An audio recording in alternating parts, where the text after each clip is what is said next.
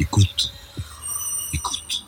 Bonjour, mon invité aujourd'hui est Pierre Aski, qui a été longtemps correspondant en Chine, qui est actuellement président de Reporters sans frontières, et qui vient de publier euh, Géopolitique de la Chine aux éditions Erol. Pierre Aski, bonjour. Bonjour. Donc vous expliquez que l'Europe a été la puissance du 19e, les États-Unis celle du 20e, et le 21e siècle sera chinois il sera chinois et, asiatique en fait, parce que euh, on oublie parfois l'Inde qui est l'autre grand géant euh, de l'Asie. Mais c'est vrai que la, Chine a, été historiquement la grande puissance euh, mondiale et qu'ensuite elle s'est écroulée dans sa dans sa confrontation avec avec l'Europe, les, traités inégaux, les, guerres de l'opium, la perte de Hong Kong, etc. Et, et je pense qu'on l'avait définitivement éliminé euh, des grandes puissances. Euh, au début du XXe siècle, on parlait de euh, l'homme malade de l'Asie à propos de la Chine. ensuite, il y a eu la période maoïste qui a certes revigoré politiquement la Chine et en a refait une, une grande puissance politique, mais qui était un nain économique et en tout cas dans la période de la mondialisation n'était pas prise en compte. Et, et tout d'un coup, on a vu euh, réémerger cette Chine et, et le, réémerger est important parce que euh, les Chinois ont le sentiment de prendre une revanche sur leur histoire. Et cette dimension qui est souvent sous-estimée à l'extérieur, elle est fondamentale dans, dans la psychologie, dans le contrat social que le, que le régime euh, a avec sa population, parce que même dans un pays autoritaire comme la Chine, il y a un contrat social non dit, euh, informel. Et ce contrat social, il est simple, il est le progrès économique euh, et donc le fait d'avoir un pouvoir d'achat croissant comme dans n'importe quel, autre pays au monde, mais aussi la grandeur de la Chine. Et je pense que cette dimension-là, elle est fondamentale. Et, le gouvernement chinois, depuis 30 ans, euh, a réussi sur les deux sur ces deux piliers. On, reviendra sur la partie économique après, mais donc euh, ce que vous dites, c'est que le nationalisme est peut-être un facteur plus important que le communisme, qui d'ailleurs devient un petit peu nominal maintenant. Oui, la question est de savoir si la Chine est, toujours communiste, même si euh, euh, le paradoxe c'est qu'elle se, euh, elle se dit communiste. Le, le, chaque fois qu'il y a un congrès du Parti communiste, la ville de Pékin est couverte de drapeaux rouges. Les références à Marx, y compris les cours obligatoires de marxisme à l'université, sont sont redevenus à la mode. Après, euh, si on, on, gratte un petit peu le, le système, euh, on voit bien qu'on est loin du communisme tel qu'il avait été conçu par ses pères fondateurs, et, et, et ça n'a strictement aucune importance d'ailleurs. Euh, mais il faut savoir que euh, le pouvoir a besoin d'un carburant idéologique euh, pour tenir. Euh, jusqu'à Mao, c'était simple. Euh, après, euh, c'est devenu beaucoup plus compliqué. Et depuis euh, Tiananmen, depuis 1989, depuis euh, ce soulèvement de, de, de, la jeunesse urbaine, il y a eu besoin de créer un, un, un, univers idéologique de substitution, et qui est un mélange assez subtil de retour en grâce, donc de ce marxisme historique, de tradition chinoise, donc le confucianisme, qui est digéré comme étant, en gros, euh, les règles d'obéissance et qui a été euh, banni sous Mao. et que, et que, Mao avait absolument pourchassé comme euh, et d'ailleurs même avant Mao les, les, les, intellectuels du début du XXe siècle considéraient que le confucianisme était une des raisons de, de, de la déchéance du déclin de, de, la Chine. Donc ça c'est il y a un retour en, en force de ces traditions. D'ailleurs le premier déplacement de Xi Jinping après sa, nomination à la tête du parti a été à Chufu le, lieu de naissance de Confucius donc donc c'est quand même euh, euh, très symbolique. Et le troisième, c'est effectivement le nationalisme, c'est-à-dire euh, la Chine est de retour et elle retrouve sa place qui est celle du centre, centre du monde centre du monde et première place, donc ça crée des crispations. Vous évoquez dans votre livre euh, ce qu'on a appelé le piège de Thucydide, un, livre qui met un peu, faisant une comparaison historique entre Athènes et Sparte, euh, dit que euh, finalement entre la puissance dominante mais en déclin que sont les États-Unis, la puissance montante mais encore mm. dominée comme est la Chine, l'affrontement est inévitable. Est-ce que vous pensez que l'affrontement est inévitable entre la Chine et les États-Unis? Je ne crois pas qu'il soit inévitable, mais ce que dit bien euh, l'auteur du livre d'ailleurs, euh, c'est que dans ces périodes de de méfiance et de d'observation entre la puissance euh, ancienne et la puissance euh, défiante, euh, montante, il y a toujours le risque de surinterprétation. Oui, il, il, des, des, exemples où il n'y a pas eu de conflit et des exemples où le conflit qui aurait pu être évité a eu lieu. le conflit a eu lieu parce que on, a, on surinterprète un, un, geste de l'autre, on, on, on, a des mauvais conseils et, et, et, à ce moment-là, il y a des engrenages qui, se font. donc il n'est pas forcément inévitable, mais il est possible. Et on voit bien aujourd'hui euh, avec cette guerre commerciale qu'a démarré euh, Donald Trump avec la Chine, euh, on peut l'expliquer de manière très rationnelle par le déficit budgétaire, par le déficit commercial, par les délocalisations, etc. Mais on peut aussi l'expliquer par le fait que les États-Unis, puissance euh, dominante et, et, exclusive aujourd'hui euh, ne veulent pas euh, de cette concurrence chinoise. Et en particulier les Chinois ont peut-être fait l'erreur et, et d'ailleurs ça provoque un débat y compris intérieur à la Chine euh, on, peut on fait l'erreur d'afficher leurs objectifs il y a un plan chinois le, China 2025 2025 donc dans, dans pas si longtemps qui annonce les domaines technologiques dans lesquels la Chine a l'ambition d'être numéro un et ça, c'est inacceptable pour les États-Unis, euh, qui euh, ont été, euh, je dirais presque vaccinés au début de la guerre froide par les progrès technologiques de l'Union soviétique. Et en particulier, il se trouve que j'ai travaillé juste avant sur un livre sur les années 50. et, et, le, le, lancement du Sputnik par, euh, par l'Union soviétique, premier engin euh, mis en orbite autour de la, de la en 1957. Euh, voilà, a, a, pris par surprise les Américains, qui ne pensaient pas que euh, les Soviétiques avaient une telle avancée technologique euh, dans ce domaine, et, et a, a, créé une sorte de panique à, à Washington. Et, et l'administration de l'époque avait créé deux organismes en réaction au Sputnik. Le premier, c'est la NASA, donc euh, conquête de l'espace et, et, euh, et, et, reconquête du leadership dans, dans ce domaine. Et l'autre, c'est la DARPA. Et la DARPA, qui est beaucoup moins connue, mais qui est fondamentale, qui est dotée d'un budget de, de, de, absolument colossal, a pour euh, mission de euh, garder un leadership américain sur ce qu'on appelle les technologies de rupture, c'est-à-dire les technologies euh, qui anticipent euh, la, la, la période. qui a créé Internet. Voilà. Hmm. Et, euh, et, et, la, et, la, DARPA est aujourd'hui au centre de toute l'innovation, de toutes les recherches sur euh, l'intelligence artificielle, sur les, les, les nouveaux types d'armement de demain, etc. Et, et cette idée de ne pas se laisser dépasser technologiquement par qui que ce soit, euh, parce qu'autrement on se fragilise et on se met en danger, c'est aujourd'hui au cœur de cette rivalité entre euh, les États-Unis et, la Chine, parce que pendant très longtemps, il y a eu, moi j'ai vécu en Chine de 2000 à 2006, l'idée dominante, y compris chez les Occidentaux, y compris chez les industriels qui investissaient en Chine, c'était quand même que, ok, on délocalise nos, nos, notre bas de gamme euh, en Chine, on va leur laisser les t-shirts à 1 euro et, euh, et le, la fabrication du textile et, et l'assemblage de nos iPhones, mais on garde le haut de gamme, la recherche et le développement, ça sera chez nous et on aura toujours une sorte de, de coup d'avance euh, par rapport à l'industrie chinoise euh, qui, évidemment, avec ce régime, ne sera pas capable d'innover. Or, il s'est passé exactement le contraire, c'est-à-dire que la Chine est aujourd'hui devenue une puissance innovante euh, et une puissance de technologie avancée euh, euh, à tel point que les États-Unis euh, ont peur aujourd'hui de perdre leur avance, en particulier sur l'intelligence artificielle, euh, qui est le, le, euh, la technologie de rupture du, du 21e siècle. je pense que la Chine a écouté ce qu'a dit Vladimir Poutine, pour qui le pays qui contrôlera l'intelligence artificielle dominera le monde. Et, et cette phrase que, que, Poutine a dite un jour dans un discours devant des enfants, c'était assez euh, surprenant, elle, elle, résume bien ce qu'il y a aujourd'hui dans la tête des, des, des grands de ce monde, c'est-à-dire qu'on voit, on sent bien qu'on est en train de basculer dans un autre monde avec les, les, des nouveaux équilibres géopolitiques, avec euh, des, une ère d'innovation de, et de développement technologique comme on n'en a pas connu depuis très longtemps et que c'est à ce moment-là que, que euh, effectivement de, de, nouveaux leaders peuvent euh, émerger. Et c'est c'est au cœur aujourd'hui de la rivalité avec la Chine. Est-ce que pour autant, ça va créer un conflit? Euh, euh c'est tout sauf euh, euh, sauf écrit parce que il y a plein de bonnes raisons aussi pour qu'il n'y ait pas de conflit.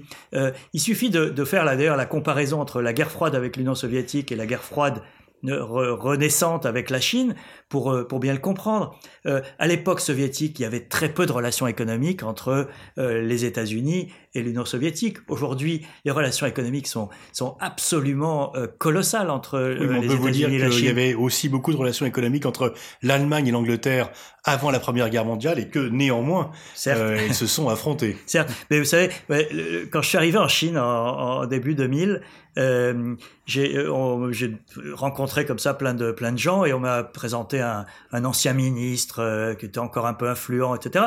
Et, et, il est parti dans une diatribe anti-américaine. Puis à bout d'un moment, il s'est arrêté. Il m'a dit "Oh, je devrais pas dire ça. Ma fille épouse un Américain la semaine prochaine." voilà, c'est le genre d'anecdote qu'on n'aurait pas eu en Union soviétique dans les années 50. Et, la fille de Xi Jinping a étudié à Harvard. Absolument. Alors, du côté des États-Unis, et dans son discours devant les ambassadeurs à la fin du mois d'août, Emmanuel Macron a parlé, a qualifié le projet des routes de la soie de projet qui allait être l'un des concepts géopolitiques les plus importants, et en même temps, il l'a qualifié d'hégémonique. Oui, tout à fait. Ce mot, ce mot était, était fort parce que c'est effectivement le premier reproche qu'on entend vis-à-vis -vis de la Chine. Et, et c'est le non-dit de, de, toute la euh, toute la transformation euh, géopolitique à laquelle on assiste, particulièrement en Asie. Parce que si projet hégémonique il y a, il est d'abord pour l'Asie. Et, et, et, la Chine aujourd'hui, et c'est au cœur d'ailleurs de la rivalité avec les États-Unis, c'est que aujourd'hui, quelle est la première puissance euh, asiatique? Ce sont les États-Unis euh, qui ont des accords de défense euh, et des troupes stationnées au Japon, en Corée, qui ont des accords avec les Philippines, avec l'Indonésie, avec avec tout un, un, un, un, cercle de pays autour de la Chine. Et que la Chine euh, veut non pas chasser les États-Unis d'Asie, mais en tout cas euh, affaiblir suffisamment euh, cette euh, présence militaire américaine pour devenir eux-mêmes la puissance dominante. Est-ce que puissance dominante signifie hégémonie? Il y a débat sur la question, mais on voit bien que euh, les voisins de la Chine sont euh, euh, nerveux, hésitants. Le Vietnam, très certainement, avec lequel la Chine a eu un conflit en 1979, mais aussi tout récemment la Malaisie, oui, qui pourtant était qui, normalement très proche. Voilà, et, et Mahathir, le, le, nouveau dirigeant de la Malaisie, élu à la surprise générale il y a quelques mois, a supprimé deux des projets phares des routes de la soie en Malaisie, des milliards de dollars qui devaient arriver. En, en faisant référence aux traités inégaux. Absolument. Et donc donc on a, on a cette idée qui a fait son chemin euh, avec euh, l'émergence de la Chine, qu'il y a un risque hégémonique. Et, on voit bien que les Européens, et Emmanuel Macron en particulier, euh, qui pendant longtemps hésitaient à critiquer la Chine parce qu'ils voulaient profiter des opportunités économiques du marché chinois. On peut pas d'un côté vendre des Airbus et de l'autre côté traiter ce pays de, de, de menaces euh, ont changé d'attitude aujourd'hui, euh, que ce soit l'Allemagne euh, vis-à-vis des investissements et des, rachats d'entreprises allemandes par, par la Chine, ou la France avec euh, euh, ce discours qui commence à devenir un leitmotiv d'Emmanuel Macron. Il n'a il il a pas employé le mot hégémonie quand il était en Chine au mois de janvier, euh, mais il a employé le, mot réciprocité, qui était un premier pas. Et c'était, et, je crois que même euh, Jean-Yves Le Drian avait fait une blague en disant les routes de la soie c'est très bien, à condition que, euh, ça peut être gagnant-gagnant, à, condition que ce soit pas le même pays qui gagne deux fois. Et euh, voilà, il y a, cette petite musique qui s'est installée, et là on a franchi un, cap avec le mot hégémonique qui revient euh, de, plusieurs côtés. Par exemple, il y a eu récemment le sommet Chine-Afrique à Pékin. Euh, L'accusation de, visée hégémonique, là encore, a été prononcée. Le président sud-africain Ramaphosa a, a, fait une déclaration, euh, sans doute pour faire plaisir aux dirigeants chinois, mais en disant mais la Chine n'a aucune visée hégémonique. Mais justement, les, les, Chinois qui ont été très bien accueillis au départ en Afrique parce qu'ils venaient remplir un vide, vous avez consacré une chronique sur France Inter là-dessus, ils profitent un peu à la fois du rejet américain avec les insultes de Donald Trump à l'égard des pays africains et euh, la difficulté qu'ont les anciennes puissances coloniales à renouer mmh. une relation différente avec euh, l'Afrique. Mais là, on sent, alors vous citiez euh, l'exemple symbolique de la ligne Addis Abeba Djibouti, Djibouti, qui mmh. remplace un chemin de fer construit par les Français. Et donc il y a par rapport au vis-à-vis -vis des Africains, vis-à-vis -vis de la Chine, à la fois une attractivité et en même temps, ils commencent un petit peu à trouver que qui trop embrasse mal étreint. Oui, et en particulier, il y a ce problème de la dette, c'est-à-dire que euh, la Chine, effectivement, construit des voies ferrées, construit des, des autoroutes, des, euh, euh, des sièges de l'Union africaine à Addis Abeba, etc. Et elle crée un endettement euh, qui euh, devient euh, de plus en plus inquiétant pour des pays, par exemple le, Kenya, où la Chine a également construit une voie ferrée entre Mombasa et Nairobi, se retrouve avec un taux d'endettement vis-à-vis de la Chine qui, qui commence à dépasser le, le, le, raisonnable et qui risque de créer des dépendances. Et les Africains regardent de très près ce qui se passe en Asie, où un pays comme le Sri Lanka a eu de tels problèmes d'endettement vis-à-vis de la Chine qu'il a dû laisser euh, la jouissance d'un port en eau profonde euh, du Sri Lanka à la Chine, en face de l'Inde, ce qui crée des, euh, tensions avec l'Inde. Bref, cette question, elle est, elle est en pleine transformation en ce moment parce que la Chine, c'est effectivement euh, une série d'opportunités pour tous ces pays, qui euh, euh, et en particulier pour les pays africains qui ont, il y a un déficit d'infrastructures en Afrique parce que ils ont eu 20 ans de d'intervention du Fonds monétaire international et de la Banque mondiale qui ont freiné tous les investissements justement pour ne pas céder à, un surendettement. Et la Chine est arrivée en sauveur à ce moment-là. Et aujourd'hui, on commence à voir les limites de, de cet exercice. Après, l'attractivité, elle est, elle est pas uniquement économique. Et c'est là que je pense qu'on sous-estime. Alors, euh, vous parlez de soft power peut-être Où, où en est le soft power chinois? Il y, a, y, a, à la fois soft power, mais aussi un modèle. Euh, Xi Jinping, dans son discours au, 19e congrès du Parti communiste, euh, a euh, employé pour la première fois l'idée, cette idée que, que la Chine pouvait être un modèle pour les pays en développement. Euh, et il a, il l'a dit de manière assez subtile. Euh, c'est pas un modèle comme euh, à l'époque maoïste où il y avait une idéologie à prendre clé en main et à appliquer. C'est cette idée que il y a un modèle alternatif à celui de, euh, en gros, de la Banque mondiale et, et du FMI, le consensus de Washington, et, là, il y a, le consensus de Pékin, qui se traduit comment? Qui se traduit par un, un, pouvoir autoritaire et une euh, et un libéralisme économique. Euh, c'est le, le, paradoxe de euh, de la Chine, mais avec un accent énorme sur les infrastructures qui ensuite libèrent les énergies pour créer, pour échanger, pour faire du commerce, etc.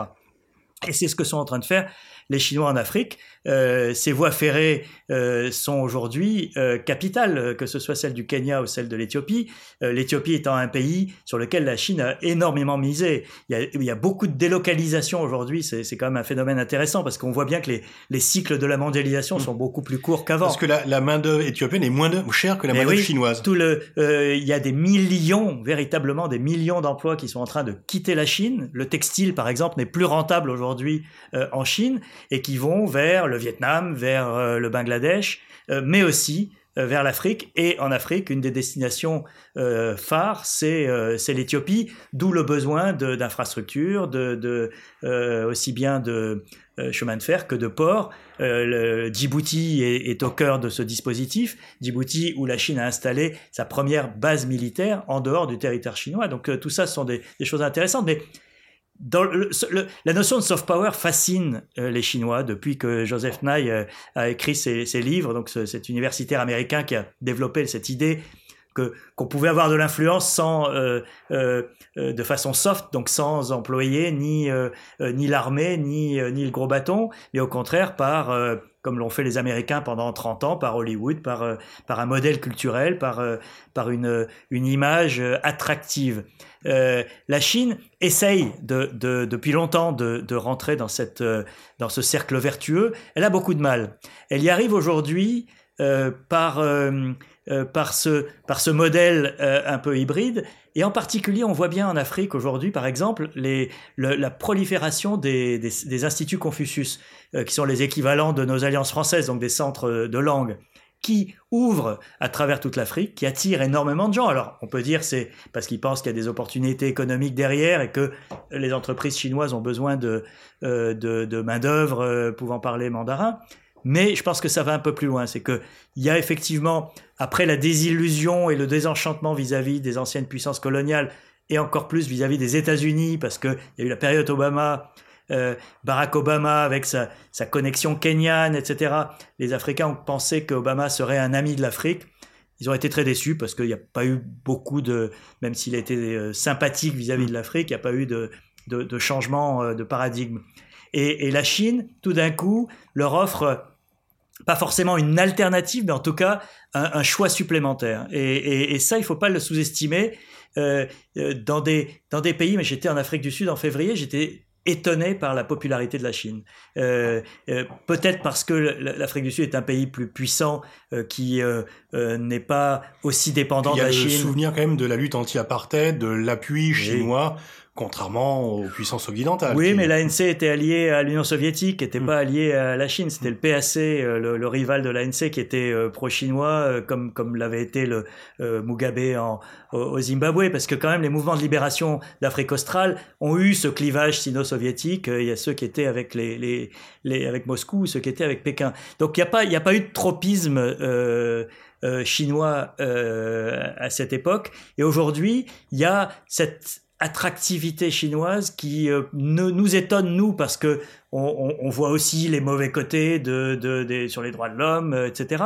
Euh, et qui passe au second plan par rapport à à, à l'image que projette la Chine, qui est en gros ce que l'Afrique voudrait être demain, c'est-à-dire euh, surmonter son, son, son, écueil de rester au pouvoir et se développer économiquement. Exactement. Alors parmi les, les, grands défis auxquels la Chine est confrontée, il y a le problème de l'environnement. La Chine était très longtemps euh, hostile à toute limitation en y voyant un complot contre son développement économique, et maintenant il y a un tournant. La Chine devient verte, si j'ose dire. Est-ce que vous pensez que ce tournant est sincère, irréversible? Est-ce que c'est un mouvement de fond? Est-ce que la Chine va prendre la tête un peu euh, de la lutte contre le réchauffement climatique Alors, c'est une affaire extrêmement intéressante parce que euh, voilà un sujet sur lequel on peut dire que euh, c'est l'opinion publique qui a, qui a pesé sur les décisions du Parti communiste chinois. Et c'est suffisamment rare pour être noté. on a un parti qui est dans la verticalité absolue et qui sait ce qui est bien pour le, pour le peuple. et là, on a un sujet sur lequel il y a eu une véritable révolte euh, euh, citoyenne, euh, citoyenne euh, facilitée et, et, et, permise par le développement d'Internet, puisque c'est quand même comme ça que, que ça s'est fait. Et, euh, et, et la, le, le, cauchemar environnemental dans lequel ont été plongés euh, pendant plusieurs années, ça commence à s'améliorer, euh, des villes comme Pékin ou Shanghai, a euh, provoqué une véritable révolte. au début, c'était les Américains. C'est assez intéressant d'ailleurs de voir que l'ambassade américaine à Pékin avait installé un capteur qui euh, faisait le calcul du taux de particules, dans, particules fines dans l'air. Qui sont sur toutes les applications et, téléphones chinois. Qui était, qui était au début uniquement sur le compte Twitter de l'ambassade américaine. Et puis, petit à petit, il y a des activistes environnementaux chinois qui ont commencé à, se doter de ces capteurs qui sont euh, très simples, etc. Et ont commencé à les diffuser à tel point qu'aujourd'hui, effectivement, vous avez, euh, avec la météo, le taux de, particules, etc. Mais les Chinois, au passage, ont réalisé à quel point ils vivaient dans un cauchemar, parce que les taux de particules, c'est à peu près dix fois euh, le seuil de dangerosité de, de, l'OMS. Donc, et il y a eu un épisode extraordinaire, parce que très... Euh, de, de, aussi de la manière dont Internet a changé cette société. Euh, il y a une journaliste de la télévision chinoise, euh, donc journaliste totalement euh, officielle, qui a eu un enfant qui avait un problème euh, de santé et, elle s'est énormément intéressée à ça. Elle a réalisé que c'était la conséquence de, la pollution et elle a fait un documentaire euh, qu'elle a produit elle-même, qu'elle a fait euh, et elle l'a mis en ligne sans autorisation, sans passer par des canaux, etc. Et ce documentaire a été vu 300 à 400 millions de fois euh, c'est-à-dire euh, quand même, euh, même à l'échelle de la Chine, c'est beaucoup. Euh, et, avant d'être retirée et d'être censurée, et, elle a d'ailleurs disparu de, la scène publique chinoise. Mais pendant ces trois quatre jours, elle a d'abord reçu les félicitations du ministre de l'environnement. Euh, qui, euh, avant que ça soit censuré quelques jours après. Donc on a bien senti un flottement euh, dans, dans, dans, le pouvoir qui s'est rendu compte que ce sujet était explosif et que euh, euh, la Chine a beau être un, un, système autoritaire, il y a une opinion publique qui peut peser et qui, qui a pesé sur un choix comme celui-là. Et donc on a, on a une conversion qui s'est faite à la fois graduellement parce que des pans entiers de l'appareil du parti ont été euh, conquis ou acquis à, à la cause environnementale, et puis à un moment, il y a eu une, accélération avec un choix euh, clair qui a été fait. Et on voit la différence entre l'attitude chinoise à la COP de, Copenhague, où la Chine a été euh, l'un des principaux pays qui ont fait capoter cette conférence, et, la conférence de Paris, où là, euh, la Chine était au contraire un des instruments du succès de la, de la COP 21, de la signature de l'accord de Paris, et surtout a tenu bon quand Donald Trump a dénoncé cet accord. Mmh. Et donc, je ne crois pas que ça fasse de la Chine un leader euh, mais ça arrange la Chine à la fois pour des raisons intérieures et de positionnement international d'apparaître aujourd'hui comme un grand ami de, l'environnement. Et puis, faut pas oublier que les Chinois ont, cette euh, capacité à transformer en or euh, tout ce qu'ils touchent et donc à faire un modèle économique de la conversion écologique. On en parle beaucoup ici, y compris lorsque Hulot démissionne, etc.